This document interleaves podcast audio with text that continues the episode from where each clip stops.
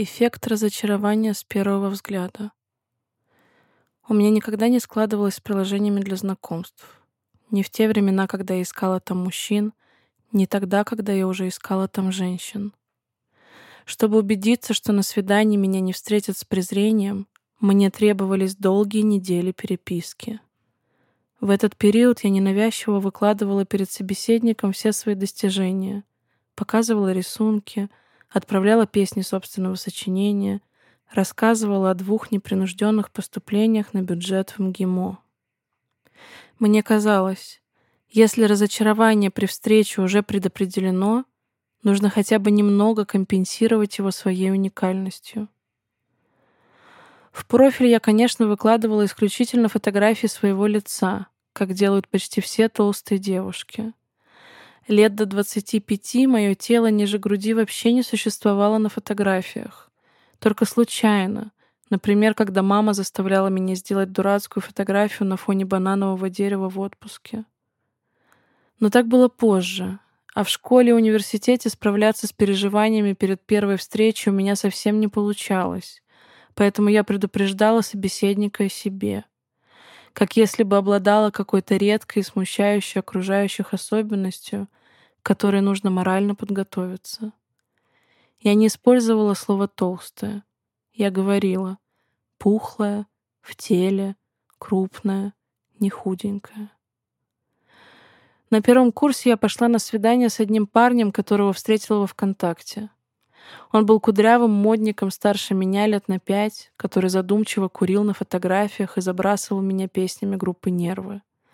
Эта музыка показалась мне очень откровенной, зрелой и взрослой. Тогда я весила 50 килограммов и была на пике своей худобы. Мы пошли на свидание в торговый центр и остановились перекусить в шоколаднице. Он заказал блинчики с шоколадным соусом, а я отказалась от еды и взяла зеленый чай без сахара. Пока я мелкими глотками отпивала из небольшой пузатой чашки то, что считала своим ужином, парень сделал любопытное замечание.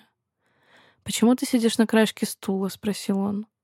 «Обычно так делают только жирные девушки, а ты не жирная». Я посмотрела на него с благодарностью, но бедра не расслабила. Позже он проводил меня до общежития, полапал около зеленых ворот главного входа, исследовал языком мой рот и больше никогда мне не писал. Уже на первом курсе магистратуры за несколько месяцев до того, как я впервые переспала с девушкой, я пошла на свидание с еще одним парнем, тоже задумчиво курящим рокером в татуировках. После просмотра странного датского кино о викингах в кинотеатре 35 мм мы взяли кофе на Фрунзенской и пошли гулять в парк неподалеку от Новодевичьего монастыря. На улице было градусов 10. Поздняя осень, которая уже дышала зимним холодом и серостью. Было поздно, и парень остановился на небольшом мостике, где совсем не было людей. Он поцеловал меня полым, бесчувственным поцелуем, в котором не было никакого ритма и близости, и залез пальцами мне в трусы. Я совершенно ничего не чувствовала, когда он спрашивал, скоро ли я кончу. Я смотрела на монастырь и думала, когда это все закончится. Когда он достал руку и случайно коснулся пухлой складки кожи, нависающей над тугими колготками, я испуганно отпрянула. Мимо прошла пожилая пара с корги, мы поспешно поправили одежду, и парень проводил меня до такси. На следующий день от него не пришло ни одного сообщения, и через неделю тоже. Уже осознав себя лесбиянкой, я попыталась сходить на несколько свиданий с девушками — Одна из них перестала писать мне после первой же встречи. Мы пошли в бар, где она рассказывала о том, как попала в психиатрическую больницу, а потом впала в паранойю из-за того, что смешала новые таблетки от биполярного расстройства с алкоголем. Я довезла ее до дома на такси и не поцеловала. Вторая девушка сама выбрала локацию для свидания и опоздала на него минут на пятнадцать. Она была опытной лесбиянкой со стремительной угрожающей походкой — и все про себя поняла еще в школе. В ее обществе я чувствовала себя несмышленой первоклассницей.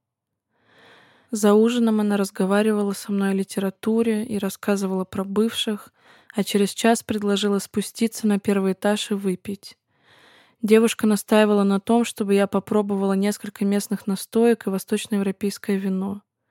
Она заказывала и приносила их сама, общаясь с барменами, как с давними друзьями, и отказалась делить счет. Когда она пошла проводить меня на такси, я на секунду подумала, что все сложится, потому что ощутила между нами напряжение. Поцелуя не случилось, но я подумала, что она просто не хочет торопиться. Оказавшись в машине, я решила подписаться на нее в социальной сети. Улыбаясь, я открыла ее сторис и увидела, что несколько минут назад она запостила чужой саркастичный твит про неудачные первые свидания и подписала «Жиза». Через несколько минут, когда девушка обнаружила мою подписку, твит исчез из ее профиля. На следующий день я отправила ей песню, а через пару дней еще одну. Она отвечала сухо и вскоре совсем пропала. Причин, по которым разные люди теряли ко мне интерес сразу же после того, как видели меня вживую, может быть множество. Некоторых парней пугал мой отказ заниматься сексом, потому что я всегда встречалась с людьми старше, а лишаться девственности раньше 18 не хотела. Для кого-то я была слишком болтливой, потому что я часто говорю громко и много. Одной лесбиянке я сказала, что читала Вирджинию Вулф, но это была ложь. Она, как преданная фанатка, не могла меня не раскусить. Может быть, я выглядела недостаточно стильно или повела себя слишком странно. Может быть. Но самая частая причина, которой мне на самом деле хочется объяснить себе такое поведение других людей, это их разочарование моим телом. Я думаю, что должна была предупредить их, и виню себя за то, что не оправдала ожиданий. Я обманула этих людей, прикрывшись удачными селфи сверху. Однажды Таня проболталась своему парню, что иногда фантазирует о его слепоте. Ощупываемая мягкость живота казалась ей не такой страшной, как видимая. Она не знала, что парень до начала их отношений пережил разрыв сетчатки глаза, и очень удивилась, когда он в ужасе отпрянул от нее в момент такой уязвимости. Вот и я мечтала, чтобы все эти люди не видели моего тела.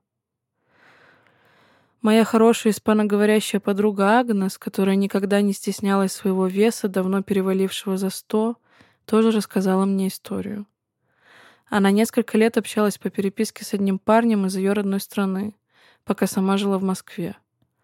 За это время у нее менялись отношения, а с парнем они все никак не могли встретиться, продолжая ни к чему не обязывающие милые диалоги и повышая градус их откровенности в зависимости от статуса отношений обоих. Агнес, наконец, оказалась в одном городе с другом по переписке, когда переживала очередное расставание. Они встретились, поужинали свежими морепродуктами в хорошем ресторане, сняли красивую комнату в отеле и провели вместе ночь, занимаясь громким латиноамериканским сексом до раннего утра. Подруга вернулась в Москву с тяжелым сердцем. Настолько сильную близость и влюбленность она тогда ощутила. Оказавшись на расстоянии, они продолжили переписку. Вскоре парень начал намекать, что Агнес не мешала бы похудеть, оправдывая это искренними переживаниями о ее здоровье. Он скидывал ей статьи о сахарном диабете, делился своим опытом занятий в тренажерном зале и советовал очень хорошие ПП-рецепты для субботнего семейного застолья. Агнес терпела недолго. Вскоре она послала парня нахуй и перестала с ним общаться. На протяжении следующих лет она следила за его страницей и злилась, видя, что он переехал в Арабские Эмираты и начал встречаться с худощавой моделью телосложения Жизель Бюнтхен. Год назад Агнес резко похудела на 20 килограммов, потому что наняла персонального тренера и увлеклась фитнесом в пандемию. Когда ковидные ограничения стали ослаблять, она снова оказалась в том же городе и случайно увидела в социальных сетях что парень недавно вернулся туда из Дубая и расстался с Жизель Бюнхен. Желание проучить его оказалось сильнее гордыни, и девушка снова предложила ему встретиться. Они опять переспали. Парень был от нее в восторге. Когда Агнес рассказывала мне об этом, она не хихикала, как обычно делала во время обсуждения любой секс-истории. Ее губы подрагивали, выгнувшись вниз натянутой дугой, а глаза блестели от слез. Я видела в них болезненное детское разочарование. Признание, в котором подруги отказали много лет назад, было наконец получено, но легче от этого не стало. Оно оказалось лишь очередным напоминанием о том, что другой тебя любить и не собирались.